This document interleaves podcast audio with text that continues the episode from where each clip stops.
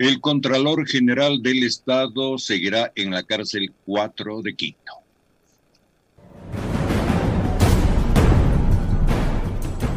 Judiciales.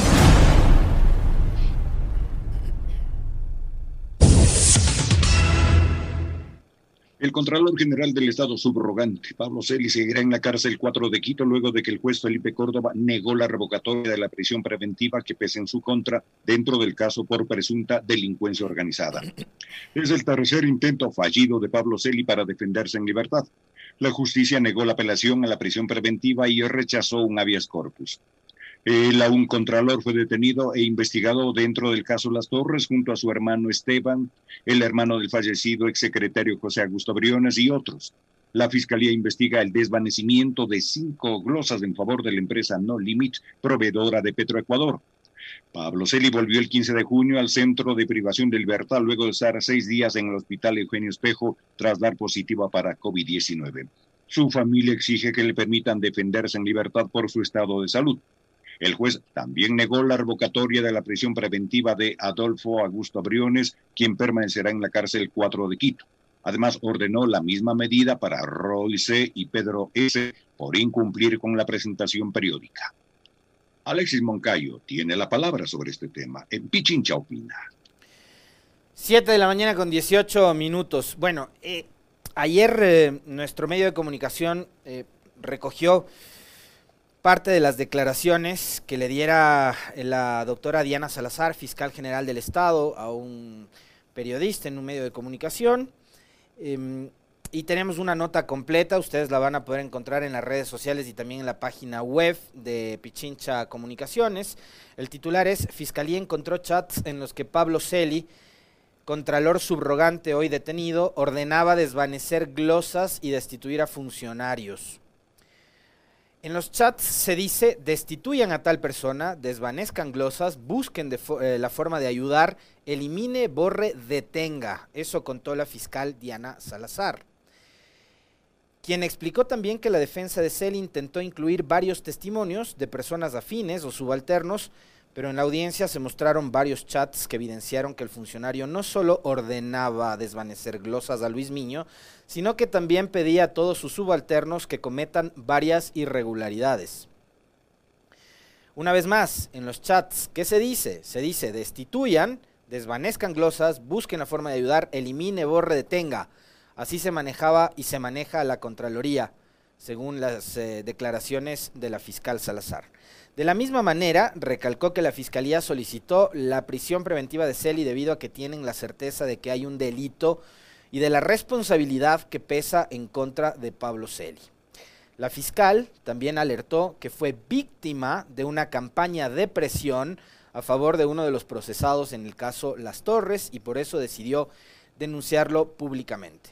La denuncia que hace la fiscal y que la digamos, la hiciera, eh, digamos, pública, ¿no?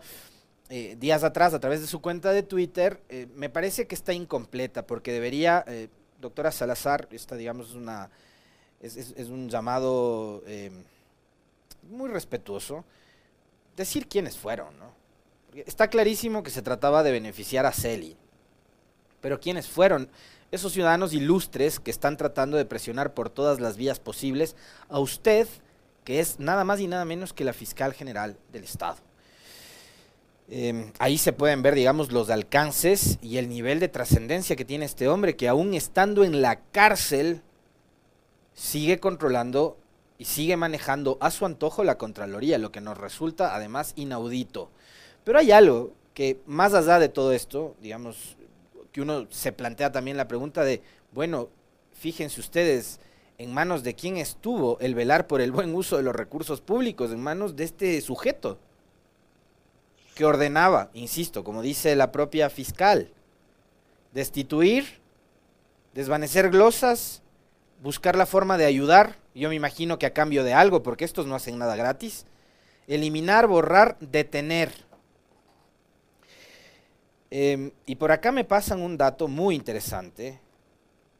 Me dicen que en los chats se encuentra cómo Celi ordenaba la destitución del suegro, de, del suegro de Andrés Arauz, que es eh, rector de una de las universidades de Manabí, entre otras cosas. Y hay un tema adicional del cual, a propósito de Celi, ya casi nadie habla, que es la denuncia que hiciera pública también Jaime Nebot días atrás en una entrevista, de que señalaba a Celi como el promotor de un intento de golpe de Estado en caso de que Andrés Arauz gane las elecciones del 11 de abril. Si es que hay información en esos chats, Fiscalía, y nuevamente doctora Salazar, si es que hay información sobre ese tema, yo creo que deberían esclarecerla, ¿no? Y saber además cuáles eran los interlocutores de, Pablo Celi en ese intento de dar un golpe de Estado en caso de que gane Andrés Arauz, porque además yo puedo recordarles a ustedes, si es que no se acuerdan, eh, que por ejemplo don Simón Espinosa, el que ofreció cambiarse de sexo si es que destituían a Ana Galarza, y no lo hizo, este, él fue a golpear la puerta de los cuarteles policiales y militares, ¿no? Diciendo que si ganaba Arauz, que era el candidato del correísmo, iba a venir la dictadura y no sé qué, no sé, como que una dictadura se elige democráticamente. Pero hubo em, disparatados como Espinosa que fueron a golpear la puerta de los cuarteles y que bien podrían ser parte de eh, los interlocutores de Celi con los que andaba tratando de, de fraguar un intento de golpe, que finalmente digo no, no iba a suceder porque ganó la sola elección, ¿no?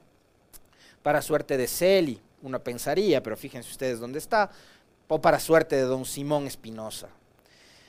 Pero creo que son cosas igualmente importantes que deberían aclararse, porque lo dijo Nebot, ¿no? No lo dijo. No lo dijo cualquier ciudadano, ¿no? No lo dije yo, no lo dijo un periodista, cualquiera. Lo dijo nada más y nada menos que Jaime Nebot, que es un hombre muy bien informado y que es un hombre además que tiene una trascendencia en lo político muy importante, ¿no? Entonces me parece que no puede quedar como ahí esa, esa denuncia que hiciera pública Nebot. Pero nuevamente vuelvo al origen de en manos de quién estuvo la Contraloría y el velar por el buen uso de los recursos públicos. Y otra cosa, eh, esa persona que ordenaba eliminar, desvanecer glosas, eh, destituir funcionarios, etcétera, etcétera, también es de los que ordenaba emitir informes con indicios de responsabilidad penal que dieron lugar a la persecución de mucha gente inocente. Y este sinvergüenza estaba en la Contraloría, ¿saben por qué? Porque Julio César Trujillo, el intocable Trujillo, decidió blindarlo, decidió no evaluarlo, decidió no calificarlo, decidió no llamar a concurso, porque Celi no es que se quedó ahí eh, con base en un concurso de oposición y méritos, sino que se quedó ahí a las bravas. Y el otro día, en este medio de comunicación, tuvimos el acierto de invitar a Sabet Chamun, quien fuera designada 2 eh, de junio del 2018, me parece que fue, em, como contralora en reemplazo de Carlos Polit o 17, 2 de junio del 17. Eh, y ahí, a la brava, el señor Celi cogió y rompió documentos, empujó a los funcionarios y a la brava, como vemos que ha sabido actuar, como vemos que ha sabido también presionar a los funcionarios y a sus subalternos, decidió quedarse como contralor y después contó con la bendición de Trujillo y toda su caterva. Macas, Hernández, eh, Mendoza, Dávila incluidos, ¿no? Decidieron que un impresentable como Pablo Celi se quede atornillado al puesto de contralor. Nada más y nada menos. Y hoy nos enteramos de estas cosas, ¿no? Fíjense en manos de quién estuvo la Contraloría todo este tiempo y quién ha sido además uno de los principales actores de la persecución durante el gobierno de Lenín Moreno. 7 con 25, profe, cuéntenos con qué vamos cerrando el comentario. La Asamblea General de la ONU se pronunció una vez más en forma abrumadora contra el bloqueo económico de Estados Unidos a Cuba. Punto Noticias. La Asamblea General de las Naciones Unidas se pronunció una vez más este miércoles en forma abrumadora contra el bloqueo económico de Estados Unidos a Cuba y exigió que se ponga fin a esas medidas coercitivas unilaterales. La resolución de rechazo al embargo a Cuba obtuvo esta vez 184 votos a favor, dos en contra, Estados Unidos e Israel, y tres abstenciones, Colombia, Brasil y Ucrania. Esta nueva decisión se suma a las 28 resoluciones que se han adoptado anualmente desde 1992 cuando la Asamblea General de la ONU empezó a votar sobre esta cuestión con la única excepción del 2020 a causa de la pandemia del COVID-19. En Pichincha opina Alexis Moncayo tiene la palabra. Me van a disculpar ustedes nuevamente retomar el tema de Celi porque a mí sí me indigna. Que medios de comunicación y que periodistas se hayan encargado de hacer campañas de lavado de imagen y de ponerlo a Celi en un altar al nivel de Julio César Trujillo, que es para ellos casi un dios, aquí en, una radio de acá de la capital andaban pidiendo levantarle un monumento, ¿no? Y lo pusieron a Celi eh, con la categoría casi de prohombre, ¿no? Y el hombre venía a darnos clases de lecciones de ética y de moral, como Roldán, ¿no? Que ahora tiene a su papá acusado de temas de acoso sexual, igualitos.